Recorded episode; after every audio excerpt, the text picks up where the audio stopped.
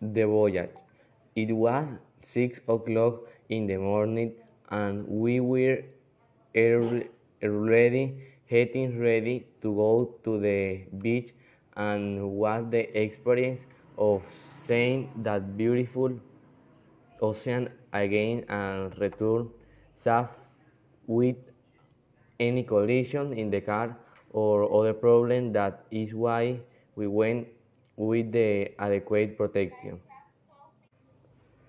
When we were traveling, we were a it bit spelling because seemed like a storm would happen in uh, any moment, but we were still in it to the what's happening with a certain boredom.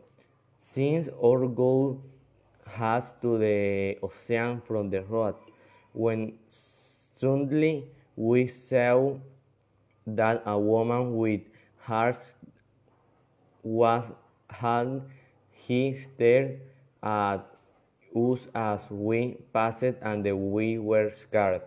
And shortly after in the strange way the car began to fail.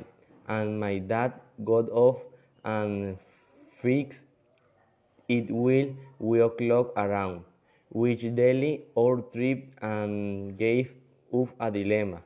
To you know by one why and who the light with the high forward delay who's the trip